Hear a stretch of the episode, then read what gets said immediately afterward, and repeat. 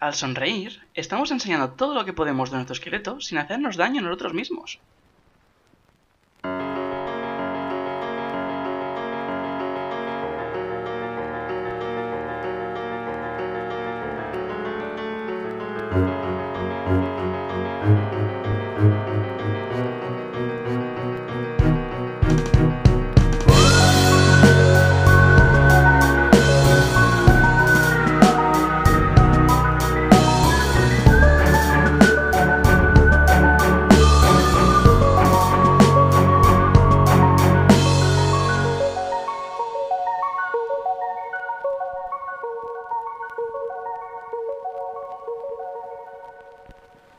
Esto es algo que llevo todo el día pensando.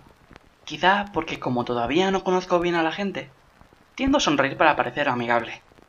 Y me he dado cuenta de que nosotros, los humanos, enseñamos los dientes los unos a los otros como señal de afecto o felicidad, cuando casi cualquier otro animal usaría este gesto como señal de agresión. Aunque desde la última vez que te hablé han pasado bastantes cosas, ahora soy incapaz de acordarme de todas, la verdad.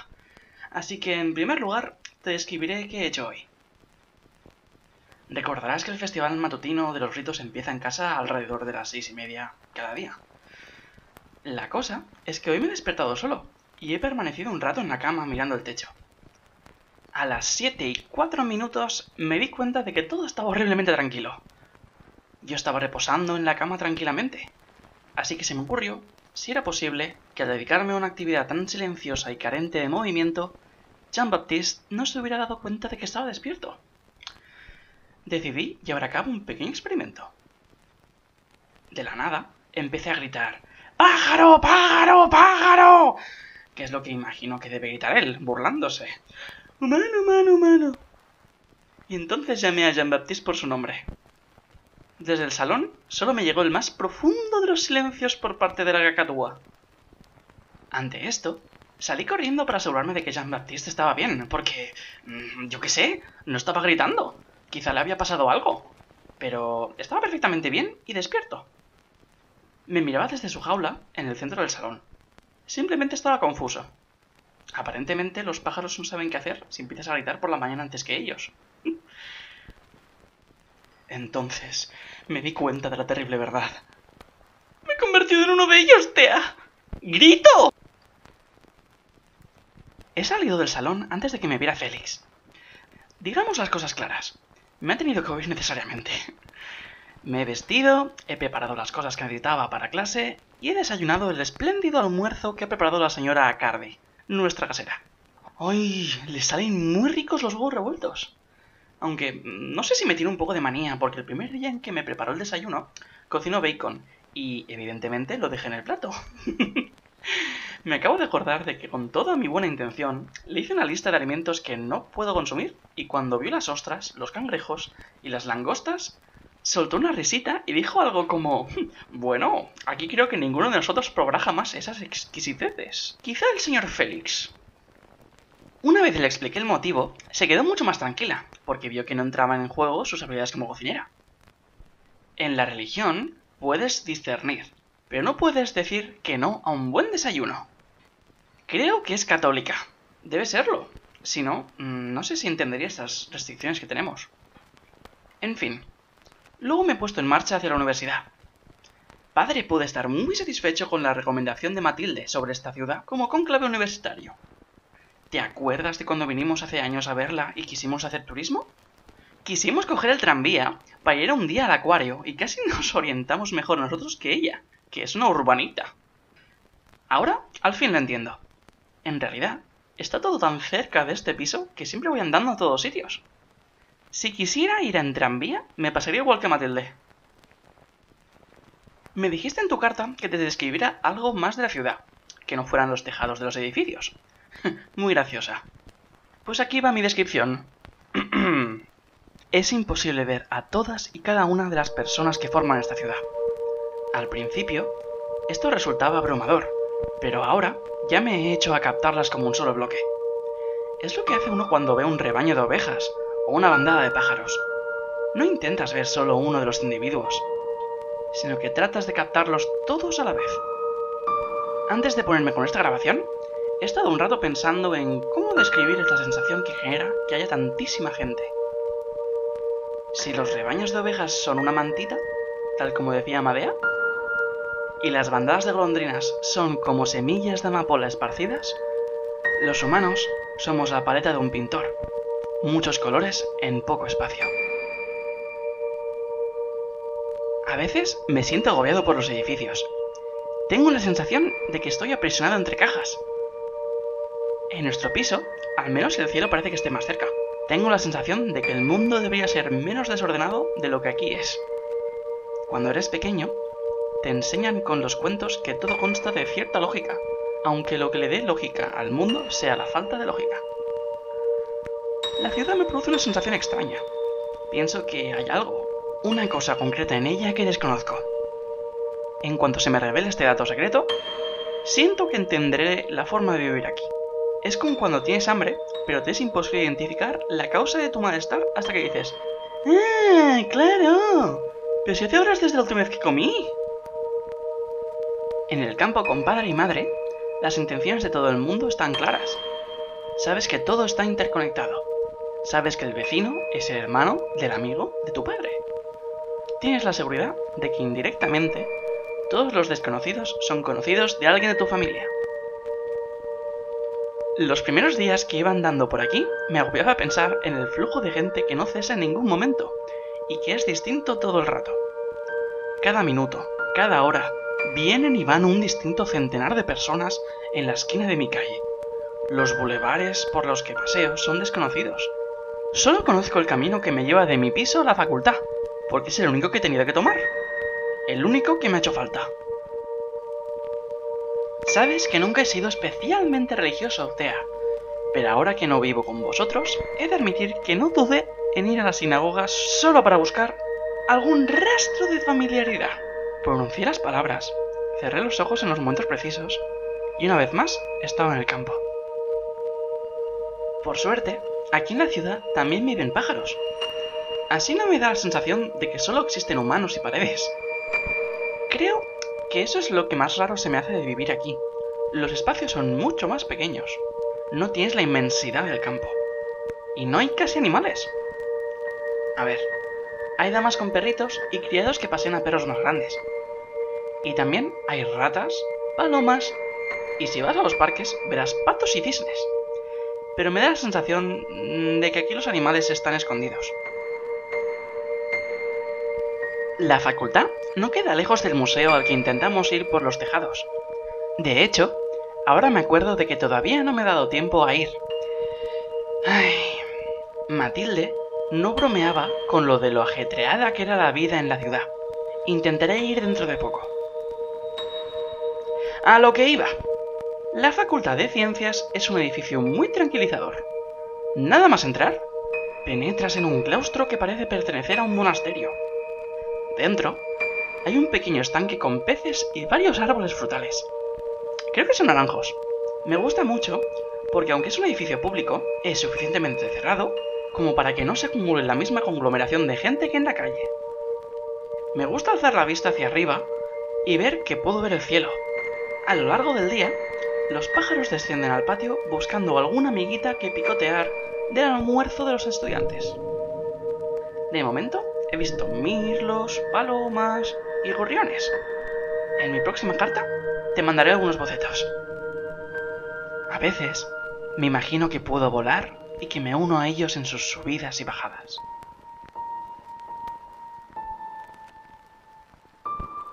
Lo primero que he aprendido en clase es que usar el término naturalista es un arcaísmo. Bueno, al fin y al cabo, la carrera se llama alimología comparada.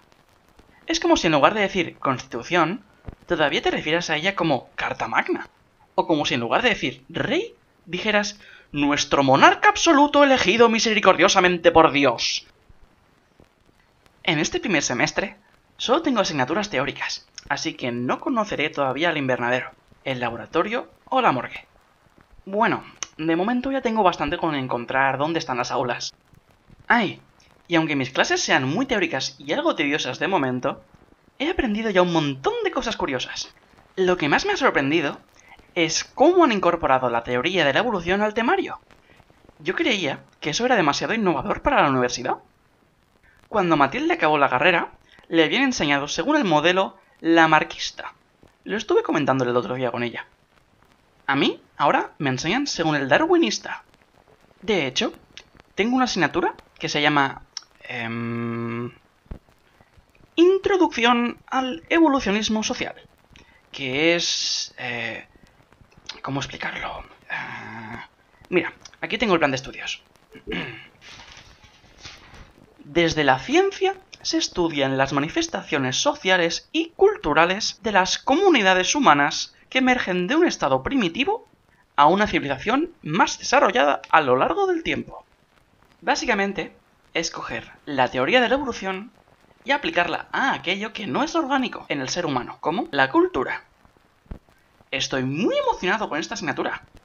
El profesor Hogbin tiene el aspecto que todo académico desearía tener. Mm, vale, quizá yo lo miro con envidia porque tiene una vigorosa barba, mientras que mi cara sigue tan suave como cuando tenía 15 años. Ay, te leo un fragmento del origen del hombre que ha citado en clase. Y... bueno, primero te lo leo y luego te comento mis impresiones.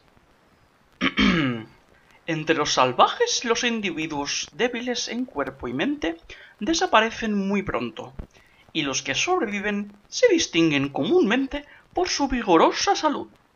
Nosotros, los hombres civilizados, en cambio, nos esforzamos por frenar el proceso de eliminación. Construimos asilos para los imbéciles, los mutilados y los enfermos. Legislamos leyes pobres y nuestros médicos apelan a toda su habilidad para conservar el mayor tiempo posible la vida de cada individuo. Hay muchísimas razones para creer que la vacuna ha salvado la vida a millares de personas que, por la debilidad de su constitución, hubieran sucumbido a los ataques de la viruela. En consecuencia, los miembros débiles de las sociedades civilizadas propagan su especie. Estremecedor, ¿verdad? Ojalá a mí se me ocurriera algo así. Algo tan bien resumido. Ay, algún día seré un alimólogo y tendré las ideas bien claras. Aunque... no sé. A veces en clase me hablan de la evolución como si fuera un proceso perfectamente ordenado, como si pudieras ir analizando cada uno de los pasos sin problemas. Muchos ven en la naturaleza un orden estructurado cuando yo siempre la vi... quizá no caótica, pero sí injusta. Desde luego, hay un orden en la forma en que los animales se devoran los unos a los otros. La hierba crece, el conejo se alimenta de la hierba, el lobo se come al conejo, el lobo muere y se lo comen los gusanos, que remueven la tierra y permiten que flore la hierba. Pero esto no significa que el proceso sea justo, aunque sea la voluntad de Dios. Los designios de Dios son inescrutables. No nos corresponde a nosotros juzgarlos. Pero, ¿Cuál es entonces la labor de un alimólogo? No me atreví a decir esto último en voz alta en clase, y mucho menos con Félix sentado a mi lado. Pero he llegado a la conclusión de que esta idea de que la evolución es ordenada la fomentan los alimólogos que viven en la ciudad. Si vives en la naturaleza, no tienes la sensación de estar en control. Rezas para que los cultivos vayan bien, para que haya lluvia, pero no tormentas. Y que los animales que están a tu cargo no fallezcan. Después de la clase de Hawkbin, me he quedado pensando si la ciencia y la fe tienen motivos para estar separadas, ahora que está tan de moda el debate. Y aún no he llegado a ninguna conclusión. Si me oyera padre. Estoy muy contento de estar aquí, Tea. Tengo la sensación de que cada día aprendo 50 cosas nuevas. Y me da miedo no ser capaz de acordarme de todo. Eso me recuerda, irónicamente, que tengo una asignatura que es Introducción a la Botánica, que es de las que más me gustan de momento. La profesora Bakush es genial. Me recuerda un poco a Matilde, aunque quizás sea porque siempre parece muy segura de lo que dice. No es para menos. Imagino que siempre ha debido ser duro para ella. Ay, te encantaría como viste. Suele llevar la ropa muy bien combinada. Lleva siempre la cabeza cubierta por los pañuelos de los colores más fantásticos que te puedas imaginar. Se lleva un vestido blanco con un estampado de rosas, el pañuelo es turquesa claro. Si el vestido es rosa, lo combiné con un pañuelo lila. Hoy llevaba un vestido azul celeste con un pañuelo rosa. Ojalá yo tuviera ese sentido de la moda. Es como si ella misma fuera una flor. Escucha, hoy he ido apuntando cosas que me han dicho en clase y que he pensado que te harían gracia. Los cactus son una de las pocas plantas que realizan la fotosíntesis a partir de sus troncos.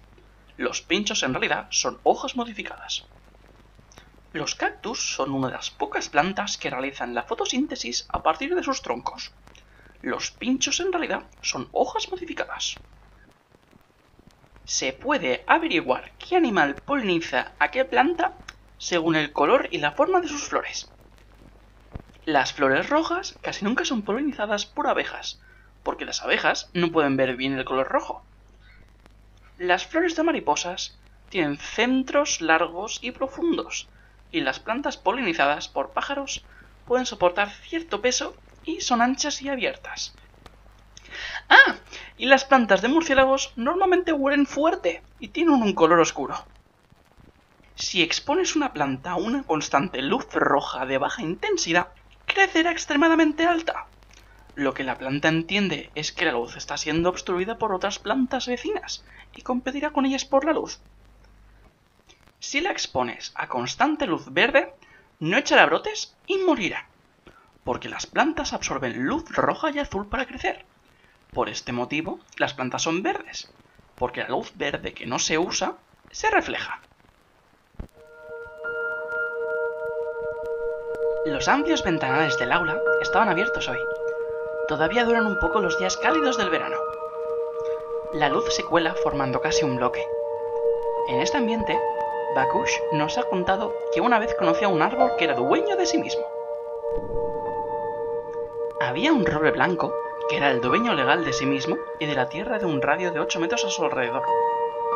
Resulta que había un tipo... Eh, puede que fuera el abuelo de la profesora Hegel, la que te la asignatura de Ilmavía. Ahora no me acuerdo del nombre del señor. bueno, pues este hombre poseía tan buenos recuerdos de infancia con respecto a este árbol y del tiempo en que toda esa calle era un bosque que quería asegurarse de que nada malo le pasara al roble. Así que le cedió el derecho de propiedad al propio árbol. De este modo, el ayuntamiento no podía derribar el árbol para construir nuevos edificios, porque era el árbol quien tenía los derechos sobre la parcela. Pasó el tiempo y un rayo tronchó el tronco. La gente estaba consternada, ya que en los últimos tiempos el árbol había adquirido gran popularidad. Por suerte, alguien había guardado una bellota del árbol original, así que la plantaron en el mismo sitio y al poco tiempo germinó un brote. Pero no es el mismo árbol, estabas pensando. No, es su hijo. Ha crecido a partir de parte del roble anterior. Legalmente, ha heredado el terreno. Después de esta clase, me he ido con Félix al jardín de la universidad, donde viven los gatos. Me encanta pasar horas acariciándolos. Muchas veces me acompañan a la hora de comer, pero son muy exquisitos. Hasta los gatos son urbanitas aquí, Tea. Muchas veces les he ofrecido un fragmento de mi comida, una empanada o un bollito, y después de oler el trozo, se sentaban en el suelo y me miraban como diciendo, ¿No tienes nada más, humana? Félix no hace más que reírse de mis intentos de hacerme amigo de los gatos, y los llama mezquinos. Seguro que eres una persona de perros, le he dicho poniendo los ojos en blanco. De hecho, fui criado por una camada de enormes galgos, me respondió. Me he quedado mirándole con las cejas alzadas, esperando que prosiguiera, pero no ha añadido nada más. ¿Es posible que esta diga la verdad? A partir de esta interacción, empecé a hablarle a Félix del lenguaje corporal de los gatos. Era inevitable que lo hiciera, Tea. Hemos tenido demasiados felinos en casa como para permitir que pensara que son todos unos mezquinos. Estos rasgos que él habrá captado como de frialdad en los gatos no son más que un lenguaje distinto. Uno de los gatos del jardín, uno de tres colores y que es más mimoso que el resto, se puso a rodar sobre sí mismo y a exponer la tripa, le acaricié en el lomo y aún así me atacó. Y evidentemente le tuve que explicar a Félix que el hecho de que exponga la tripa no significa no me acaricias, pero a mí me debe atacar. Sino que significa estoy juguetón Si intentas tocar mi tripa, te cogeré el brazo y te morderé porque pienso que estamos jugando a pelearnos. Me pregunto cómo reaccionará al lenguaje corporal de un humano, un gato que se cree sin contacto con otros gatos. Murmuró Félix, a lo que le respondí que era un poco cruel separarlo para siempre de su especie. Bueno, entonces todos los gatos domésticos viven una existencia mísera, reaccionó. He pasado el resto del día pensando en la cuestión del lenguaje en los animales, sobre todo en relación con el aprendizaje, porque nosotros, los humanos, debemos aprender utilizando el lenguaje. ¿Qué usan los animales para pensar? Esto da lugar a una pregunta muy interesante. ¿Cuál es el lenguaje de los animales? ¿Cuál es su forma de pensar? Quizá este hilo de pensamiento no lleve a nada, pero por lo menos sirve para que me pregunte por nosotros mismos y cómo funcionamos. Por ejemplo, una duda que me surge es ¿por qué los perros son perros? Quiero decir, ¿cómo es posible que veamos un pomerania y un galgo y entendamos que los dos son perros? Estoy bastante seguro que nunca he visto a un perro que es un cruce de razas y me he preguntado ¿qué tipo de animal es? A ver, que me voy del tema. Acabaré de explicarte qué es lo que he hecho hoy. Después de comer en compañía de Félix, por la tarde, he tenido un par de clases más y entonces me he venido a casa, donde Jean-Baptiste me ha recibido con energía. Félix todavía no ha llegado, así que he decidido aprovechar para hablar un poco contigo. Y ahora la verdad es que no sé qué haré. Las clases me dejan fatigado. Pero aún así, tengo ganas de seguir haciendo ciencia. Quizá lea algo y luego avance un poco en la bufanda de Matilde. Ay, casi se me olvida. Hace tiempo que no veo a Matilde. Yo tengo clase siempre y ella trabaja. Pero hemos conseguido encontrar un hueco y el mes que viene Félix y yo iremos a comer a su casa. es hipnótico observar esto mientras hablo. El cilindro gira y gira y parece que no va a acabar nunca. Pero entonces miro en el reloj que me regaló padre lo que llevamos hablando y me doy cuenta de que la aguja ha llegado casi al final. Hablaremos pronto. Te mando todo mi amor. Un animólogo es un podcast escrito y producido por Julia Olmeda Alguacil. La voz de Adelbert es Santiago Gutiérrez Carnerero. La música está compuesta por Ayo. Nos podéis seguir en redes sociales como Twitter, Instagram o Facebook con el usuario arroba unanimólogo. El título del ensayo de hoy es Musgo, ensamblando el ego introvertido y el género de la autobiografía.